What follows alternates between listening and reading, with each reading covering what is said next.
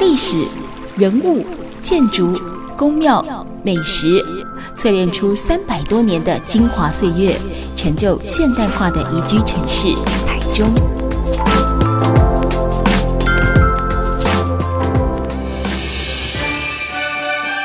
走进台中故事馆，处处有惊喜，句句有故事。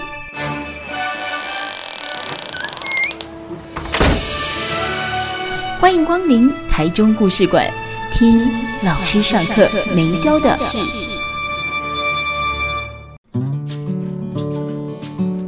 Super 九九点一大千电台台中故事馆，我是念慈，在每个礼拜六的晚上六点跟礼拜天的晚上七点，都会跟大家分享一个老师上课没教的事。那么这个礼拜我们进行的是有温度系列节目当中呢，当然有我们温度月刊的主编燕如，燕如你好，Hello，大家好。嗯，燕如曾经说她很喜欢去花莲，没想到这次真的。带我去花莲，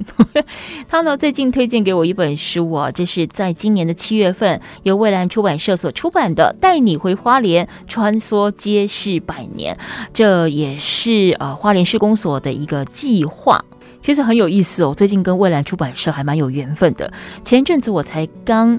谈完一本也是蔚蓝出版社跟台中市政府文化局所合作出版的《华美的琼英》这本呢，是专门讲了美军文化之下所影响的台中生活。那么这一次呢，再来看到带你回花莲的这本书，其实有某一些部分台中跟花莲可是互相呃做搭配哦，来做延伸的，因为台湾。同样，整个台湾就是历经日治时期有五十年的时间。那么，同样的美军来到了台湾，不是只有在台中这边会有影响哦，因为基本上外来人要进到台湾，那个时候也没什么呃飞机哦，大概就是海运啊船运，所以靠港口的地方通常都会比较容易的进出。所以像是花莲有港口，台中有港口，北部呢基隆也有港口，台南高雄也都有港口，所以它也。会成就了这个地方的历史的轨迹当中，会有比较多样化的呈现。那至于花莲这边，它的历史是什么？我们待会呢就一一的来请教两位呢作者黄家荣老师跟叶伯强老师。我们先请两位老师跟我们打声招呼好吗？大家好，大家好。我想一开始先请燕如来跟我们分享哦，你对花莲的印象是什么？因为蛮多人其实也跟你一样很爱花莲，我自己也是。如果碰到一个什么廉价的啦，大概都会往东半部跑。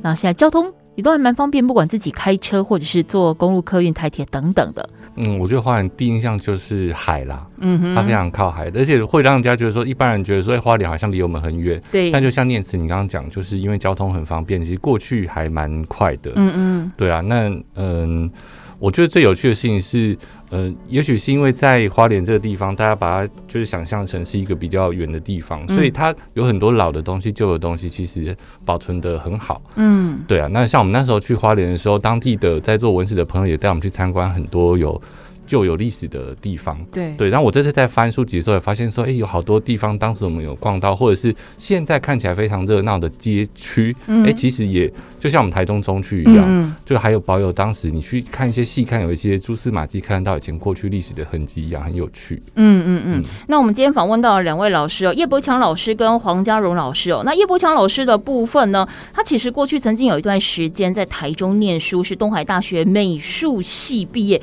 美术系。毕业来做文史工作，感觉也是跨界跨很大哦。柏强老师先跟我们分享一下，就美术到文史的转折，好不好？哦，其实应该这么说，我对文史一直都很有兴趣的。哦，哎，就从高中的时候就开始接触到，那时候应该这么说啦，高中的时候没有花莲的历史，就是我们在读历史课本的时候，我们看不到花莲这边的历史。嗯，然后后来就是在念书的时候，渐渐因为我主要。修的就是书画这方面的东西，是。那么在这里面的时候，就难免会接触到很多所谓的笔墨，甚至是画家的生平故事这样子。嗯。然后，所以后来就是回过头来就在想说我们花莲的历史。后来慢慢的就是说，大家在研究花莲历史的时候，却发现在这方面的资料还是很好，很少。那么在因缘际会的情况下，也开始接触。以及收集花莲相关的老照片，所以就不小心就跳进来这一块了。不小心，这么不小心。哎，所以美术也是你的兴趣嘛？不然其实你可以去选读其他跟文史或历史相关的科系来念，会不会又更直接了一点？哦，美术的话一直是兴趣，哦、呃，但是台湾的美术系，特别是中国诗画史研究的话，嗯、通常是水很深，哦，哎，然后再加上这通，呃，在台湾来讲，如果不是。重点大学的话，大概都很难踏进去那个圈子。嗯、对对对，嗯嗯嗯，所以有这样的一个缘分。那我们接下来问一下，人称阿英塞啊，阿荣师的阿荣，阿英，大家好，我阿英，你阿英啊？这个阿英不这边，这个阿英就搞他车。阿英塞啊，我们问一下哦，其实我看了一下资料之后，发现到说，当然对文史一定是有相对的一个兴趣，但是呢。你会开启，就是说，呃，比如说在探究花莲这么深入的一个地方史，其实是你帮朋友写这个旅游的一个部落格的状况之下，写部落格。其实我们一般来讲，就就就吃喝玩乐。那你怎么会深入到这个文化？是哪一个你想要某一个点或哪一个地方，让你觉得哎，茅塞顿开，打通了你的这个任督二脉？是，那其实这个因缘际会哦，当初就是因为朋友开民宿啊，嗯，对，那我们就是想说，那你开民宿要增加你的这个呃知，诶，怎么讲，知识度，嗯，那我就鼓励他就要开一个部落格来写花莲的旅游。嗯，但是我们知道说，其实经营民宿很辛苦，对，校长兼敲钟，嗯，哦，那这个真的没有时间再去写这个部分。那我想说，这个解铃须系铃人，那当初是我是始作俑者嘛，然后我就说好吧，那我就下海来帮你就是操刀这样。嗯，对，那后来开始去写这些地方的一些旅游景点之后，我还发现说，哎，为什么在花莲有这么多的一些旅游景点，那个什么古迹啦，哦，但是。都没有被挖掘出来。嗯嗯。那后来也是因为就是说，发现说我们自己家乡的这个地名叫瑞穗。对。哦，那这个地名从哪边而来的？然后就开始就慢慢去钻研下去。嗯。这样说，在我们台中的丰原，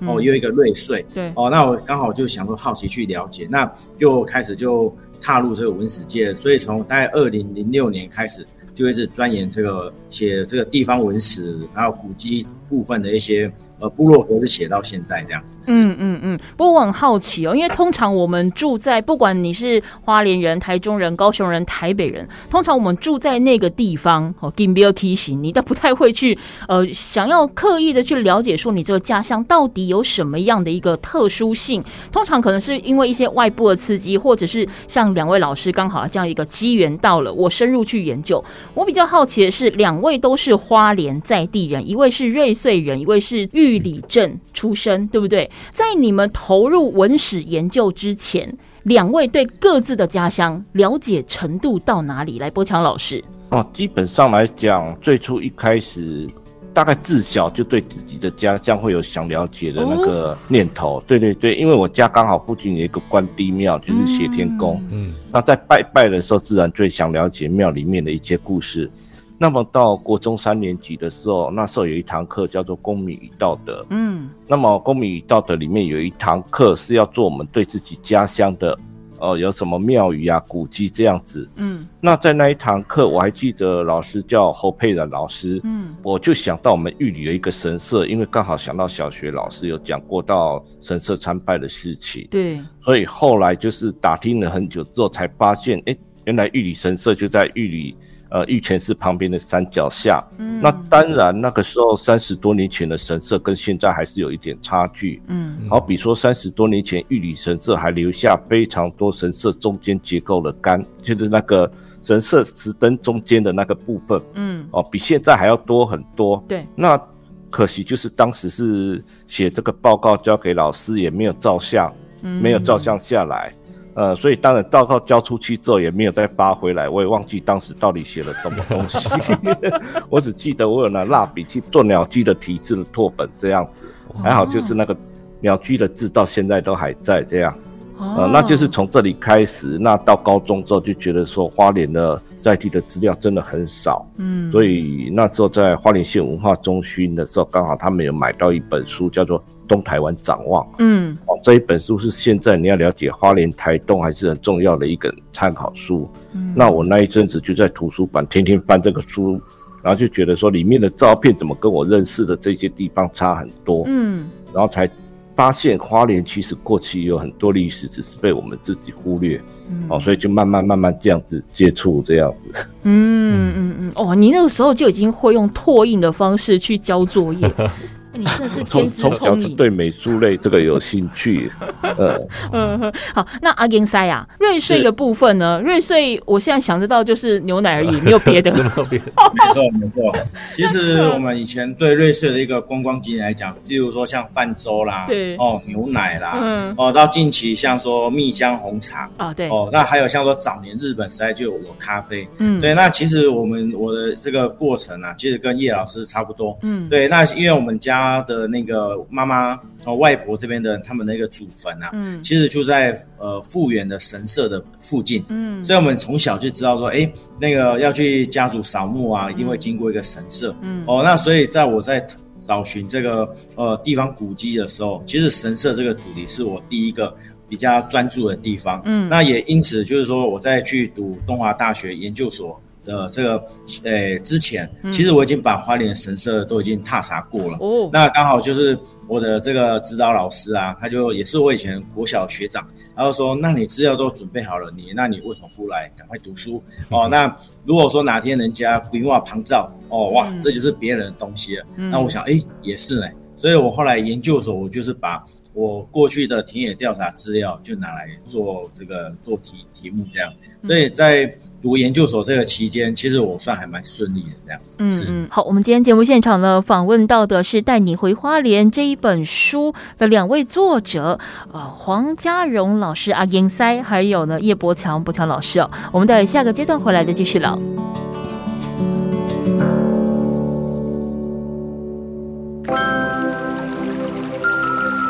历史、人物、建筑、宫庙、美食。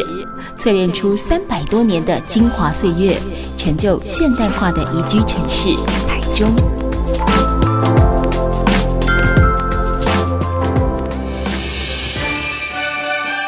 走进台中故事馆，处处有惊喜，句句有故事。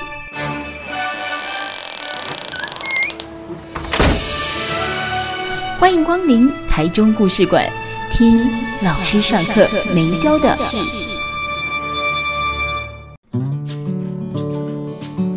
台中故事馆，我是念慈。今天节目现场呢，跟我们温度月刊的主编燕如带着大家回花莲，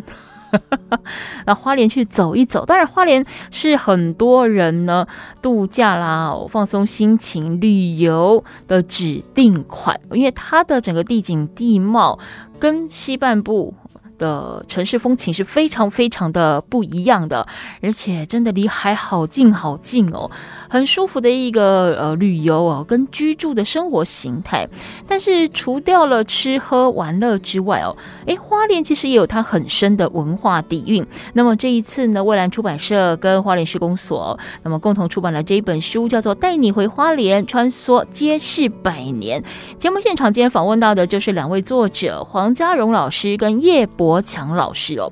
那两位呢，都是相当资深，也相当努力，在保存花莲文史的文史工作者。可是说真的，他不是只有一个关起门来写研究。那把我找到的东西，把我访谈过的内容化成文字就好了。很多时候，它是必须要付诸于行动的。例如，呃，有时候我们常常会在新闻当中听到什么啊，抢救历史建筑啦，哦，保存古迹啦，等等哦。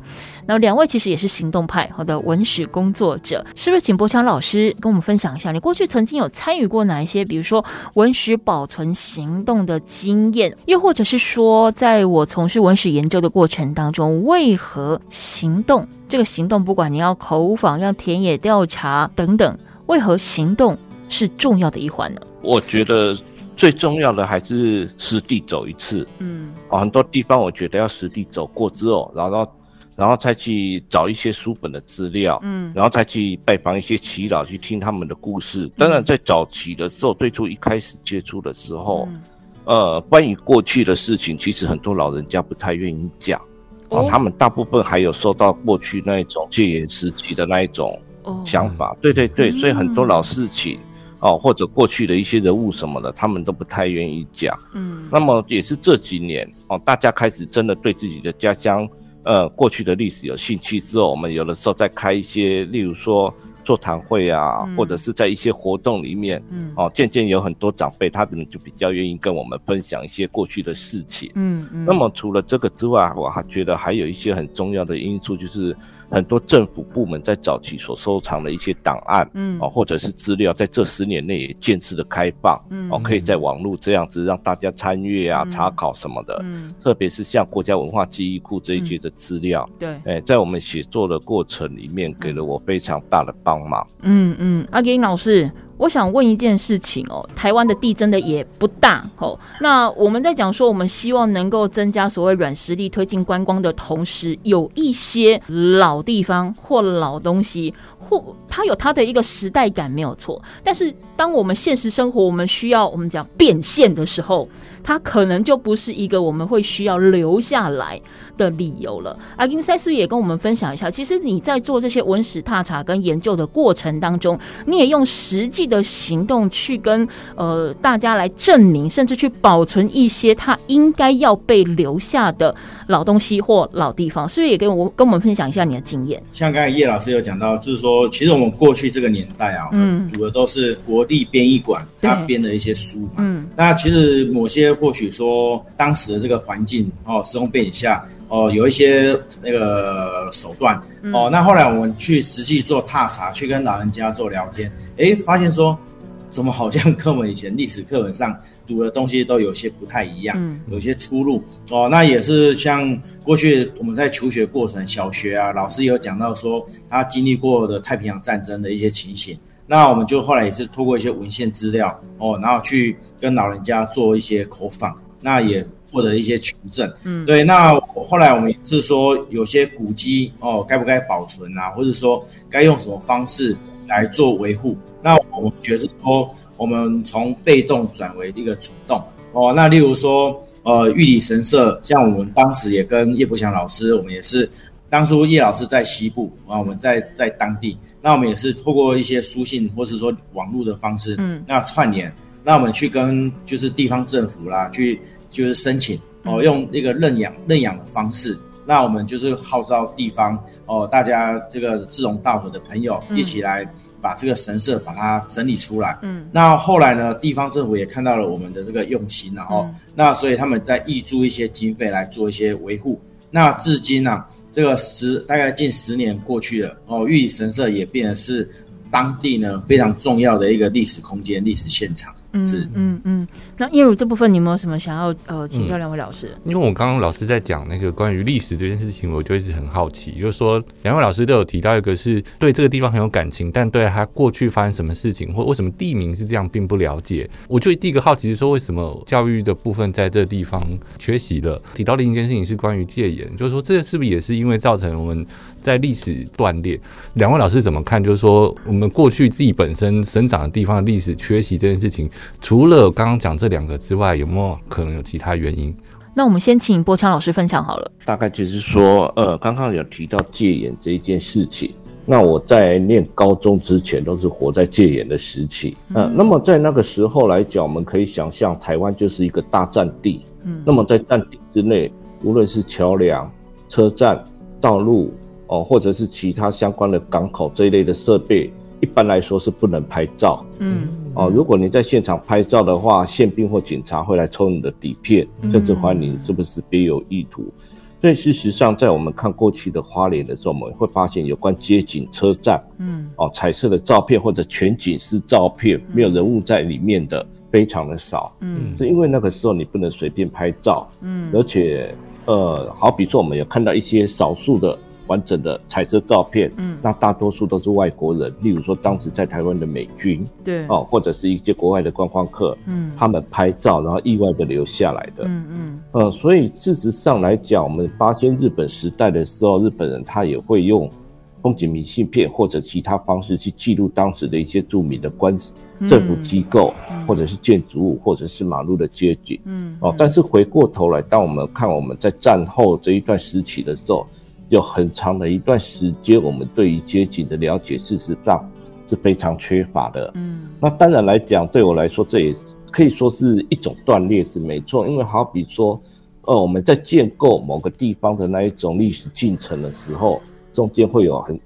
几个画面会是模糊的，嗯，模糊不清的这样子，嗯，所以戒严我相信是有绝对，而且可能是最大的一个原因。阿英塞呢？我个人是认为啦，就是说，因为过去啊，我们东部这个地方哦，长时间就是受过受到这个就是国民党政府的一个统治嘛，嗯，哦治理然后对，那我觉得是说，其实嗯很多事情又经历过了，像说二二八事件的一个一个影响，嗯，其实。很多人就是会对很多事情会比较持这个保守的一个态度，嗯，哦，那而且当年的这个政府的一个口号就是，呃，呃，一年一年准备哦，然后三年扫荡，五年反攻大陆，类似这样的一个口号。对，那所以当年还是一个以大中国思想的这个方式来做做洗脑，所以或许对台湾本身的一个文化了来讲会比较就是不被受到重视。哦，那像我在做田野调查的同时啊。我也经历过，就是说有民众，然后问我说：“你问那么多干嘛？你是谁派来的？” 哦，甚至还要我拿出身份证、学生证出来给他做求证，这样哦，这也是我觉得蛮蛮有趣的一件事情。那再是说过去的一些或呃一些那个教育啊，哦，那或许是说对某一个国家，或者说对某一个朝代，可能会。比较不重视或怎么样、嗯、哦，甚至说为什么我们在编撰这本书啦，嗯、哦，或者是说在做一些导览介绍的时候，怎么都在讲日本时代的东西，嗯，哦，这也是有对于某一些政治人物啦，或者说对某些民众来讲，会觉得是一个疑惑，哦，嗯、我们是不是媚日啊，或者怎么样怎么样，嗯、哦，但是不可否认的是说，因为花莲我们后山，我们讲后山，然后确实在就是说清代的这个史料是非常的。欠缺，嗯哦，所以在我们这一次在编撰这本书的同时啊，我们的清代这个部分的历史的收集，嗯，确实是真的是一大挑战，嗯哦，跟有一大考验这样子。嗯嗯。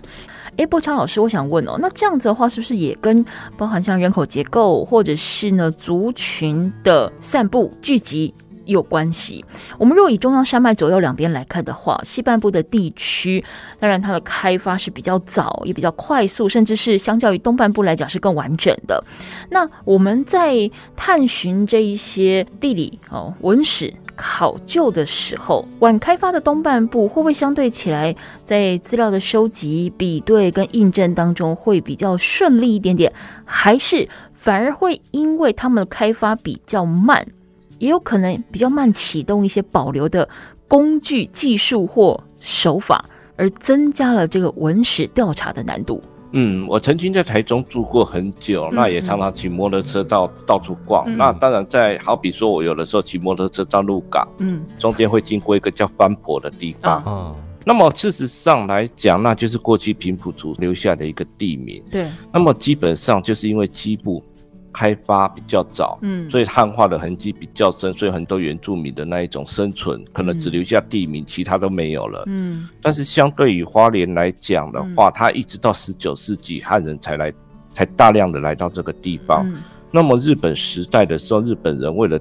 能够顺利的统治原住民族，所以他们对原住民也进行了很多的人类学方面的调查。哦，嗯，呃，那么这些调查资料，事实上也是我们现在要了解花莲哦在地的一些原住民族生活啊，嗯、非常重要的一些依据。嗯，所以我觉得比较幸运的，应该是说，在我们这里还保有很多原住民的生活习惯，嗯，哦，或者是记忆，或者是宗教信仰这一些。嗯，那当然也因为一些因素。那我们这一次这本书主要的地方，呃，编写的范围是在花莲市的范围里面，里面，嗯，所以难免就是关于原住民的篇幅，可能就没有像汉人这一些来的多，嗯、呃，但是或许未来的话，嗯，哦，我们有机会可以再对花莲的原住民这些再来有更多的描述。嗯嗯，好，我们今天节目当中，我跟燕如一起访问到的呢是这本书哦，带你回花莲，穿梭街市百年的两位作者黄家荣阿林塞哦，还有我们这一个叶伯强伯强老师。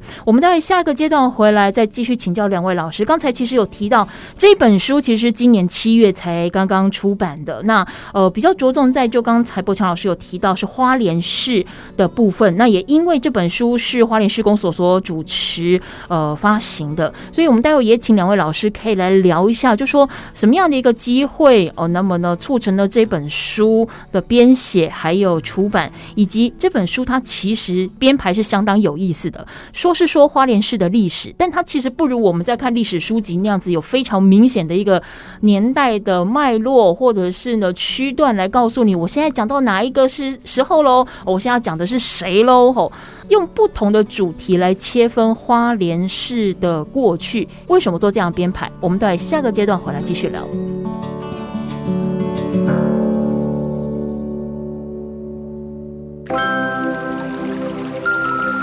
历史、人物、建筑、宫庙、美食，淬炼出三百多年的精华岁月，成就现代化的宜居城市台中。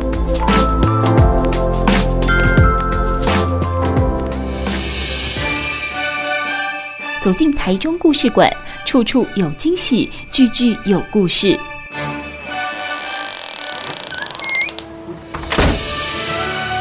欢迎光临台中故事馆，听老师上课没教的事。台中故事馆，我是念慈。我们今天节目现场呢，还有温度月刊的主编燕如，燕如好，Hello，大家好。嗯，那么今天呢，燕如带我们呢来看到的是这一本书《带你回花莲，穿梭街市百年》，这是由蔚蓝出版社跟这个花莲市公所所共同出版的。那么呢，节目当中我们今天访问到两位作者黄家荣阿英塞，还有我们的叶伯强伯强老师，两位老师好。呃，大家好，大家好。嗯，那我们刚才其实有稍微请两位老师谈了一下，就说他们为什么呃会对这样的一个文史踏查是有兴趣的。除了两位本身就是花莲的本地人之外，那么呢，可能透过一些过往的学习的经验，甚至说自己生活的一个历练呢，开始对呃自己家乡的文史人物哦、呃、有一些兴趣，那么开始有行动。去了解、去研究，甚至留下记录。那么我们现在谈到这个今年七月刚出版的这个《带你回花莲，穿梭街市百年》这本书，就是由两位老师来做编撰的。先请阿英塞啊、阿荣老师来跟我们分享一下。文史是这样，它可能可以朝人物、朝整个大面向的时代的断轴，甚至你可以朝着建筑，你可以朝着族群，它有非常不同的面向。那当初怎么样去为这本书做定位的呢？是，那其实，在去年的时候，就也是有一次的一个因缘际会，跟市长、嗯、呃，那魏家先生就是。嗯呃，碰面，那市长他也是有讲到，是说，因为花莲建市其实已经一百多年了哦，那其实就是说，呃，他想要帮花莲市留下一本，就是可以讲述花莲市的一个一本书哦。那过去呢，在花莲啊，其实有类似相关的一些呃作品，像例如说花莲讲古啦，然后之类的一些作品。那但是就是说，碍于一些呃版权的问题哦，那这本书它比较没有办法，就是说在。再重新的做校正啊，或者说说说在做编撰的部分。嗯，那所以后来我们就说，那不如就我们来针对花莲的食衣住行娱乐来做一个呃全方位的一个编撰这样子。所以后来也就刚好就是说，市公所这边有这样的一个一个想法。哦，那后来图书馆这边呢，也是有找了一些专家学者哦来做一些讨论。嗯，那之后呢，蔚蓝出版社刚好顺利的取得这这个编撰的一个出版。蔚蓝出版社的社长林云先生又在邀请我跟叶柏强老师，嗯，大家再来做细部的一个讨论。嗯，那最终呢，我们就是想说用时代的一个演进哦，那从最开始从清代之前，十六、十一世纪的呃原住民开始，再一直讲讲讲。讲到近期的一个花莲市的一个演变，嗯，哦，让花莲市民，或是说让更多的很有更加的认识花莲的一个前世今生这样子。嗯嗯嗯，因为其实在这本书的编排当中，大概就是在第一章的部分哦，以鸟语时光之眼比较有用时代顺序的方式来做一个同整性。的介绍，我就是说，可能从你们呃可以研究或手上有握有资料的一个时间感开始，一直到现代。但是，其实，在第一章之后，就不是那么的照我们呃理解当中的历史书籍去完全照年代，或者是说照某一些重要的区时间区隔来写。你们是定了几个主题，像是酝酿一座城市啊，港市诞生呐，哦，包含重生于困厄啊，日先照出凡去等等这样的一个不同。的章节，博强老师是不是也跟我们分享一下，为什么会以不那么完全具有时代的切分方式来写这一本书？这方面安排最应该就是说，当时的呃，就是这一本书的编辑王维志老师、嗯嗯、哦，他的考量大概就是这样。如果我们完全按照年代编排的话，嗯、那可能就会变成一本。呃，编年史，但是比较死板的，嗯，哎，但是有的时候我们在一个城市里面，它发生的事情，嗯，哦，起源或者是它事情的开展，未必有的时候会那么顺着年代这样子，嗯嗯，所以我想可能就是王维志老师他当时集合我们在一起，然后他就是请呃先列出来花莲有哪一些东西可以写。哦，食衣住行娱乐，或者过去的历史，或者其他的一些文学各方面的事情。嗯，然后当呃嘉荣老师还有我大家一起把这些内容把它弄好之后，处理好之后，那么我觉得这方面接下来就是王维志老师他想尽办法哦，不要用那么死板的方式，而用比较活泼，然后稍微有点跳跃的那一种方式，然后来介绍花莲的历史。嗯，当然就是说，事实上如果我们仔细看他的编排的话。他也不会说我们特别重视哪一个部分，嗯，所以可以发现，例如说他在讲日本时代，嗯、或者是在讲战后花莲的发展，它的基本上用的版面，嗯、哦，几乎都是相同的，嗯、大概就是一半一半这样子，嗯，哦，所以我想他在材料的选择上，他也是下了非常大的苦心，还有怎么去安排这一些叙事，嗯、哦，让叙事在我们在阅读的时候看起来就不会说，呃，太过死板，像历史教科书。而是活生生的一个城市，去透过这些文字展示在我们的面前。嗯嗯嗯，因为为什么会特别？你提到这个问题也是蛮推荐听众朋友们可以去聊，就说如果你很长就是放个三天连假就爱到花莲去的话，也可以透过这本书稍微了解一下花莲的历史。因为在这一本带你回花莲的作品当中啊，就像刚才博强老师说的，他不要让你觉得放连假三天看花莲的故事，我还得像在要准备那个就是 学测 啊一样，好不好？你年份忘记，你大概后面就也记不太起来了哈。那其实在这本书里面有一些很小人物记事，比如说，他也写到一个助产士。嗯，天儿啊！现在除了妇产科医师，谁还知道助产士是哪位？他其实是在那个的年代当中具有举足轻重地位，这搞不好比现在的妇产科医师还要了不起的一个职业哦。那他为什么会这么的特殊，又如此的受人敬重？但是透过这样小人物的记录的方式，你也可以从他的作息，从他的职业当中去窥探那个时候花莲的一个生活的呃样态，另外包含像是也谈到了海港，也谈到了公路交通等等，它是非常长明化的一个生活记录哦。好，那进一步我就要请教两位老师，因为这本书另外一点我觉得也蛮特殊的地方是，你们的图比文字感觉密度多了一些些，就说你们文字编排就有点像是在看图说，在生成这一本书的同时是。先有图才有文，还是先有文 还才有图？所以你们如何去定位图文之间的比重？如果今天我不是花莲人，像我跟燕如就都不是花莲人，那你们期待不懂花莲的人拿到这本书的时候，透过你们图文编排，可以获得什么样的资讯？那应该这么说吧，我们在早期读历史的时候，其实是很侧重文字的，嗯，哦，但是文字的叙述来讲，平铺直述不容易带起我们对于这件事情的情绪，嗯，但是图像往往可以带给我们非常大的感动，嗯，嗯，所以像我们过去在我跟江勇老师在找寻花莲的历史的时候，事实上。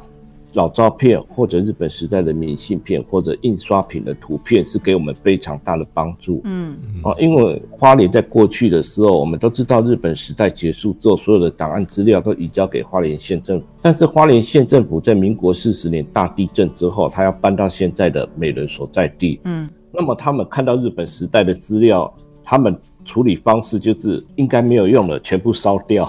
所以日本时代县政府的档案几乎都没有留下来。嗯哼，哦，所以就变成说，事实上我们要了解很多花莲的过去的事情的时候，对，在中央的档案没有公开之前，事实上很多都要靠老照片，嗯，从回过头来靠图像来去找寻过去的痕迹。嗯嗯，所以这一次在编撰这一本书的时候，我们在写的时候，事实上的确多少是有一点以图代文的方式。哦，因为我觉得这种形式一来比较活泼，二来的话也比较呼应现代人的想法，嗯、有图就有真相。嗯、哦，有图有真相这一句话，对对对，嗯、嘿。好，我们今天节目现场访问到的是《带你回花莲》这本书的两位作者哦，黄家荣老师跟叶伯强老师哦。待会下个段落回来，我们可以再谈一谈呢、啊，因为呃，我跟燕如在聊这本书的时候啊。那燕如发现到说，哎，其实有一些的照片或图，它本身既没有人物，可能也没有明显的地标，或许就是一个空景。那两位老师在收集这些老照片的同时，第一时间是如何去辨识出来它是什么样的地方？那再从这个图里面去挖掘它的故事跟它的历史。我们在下个阶段回来继续聊。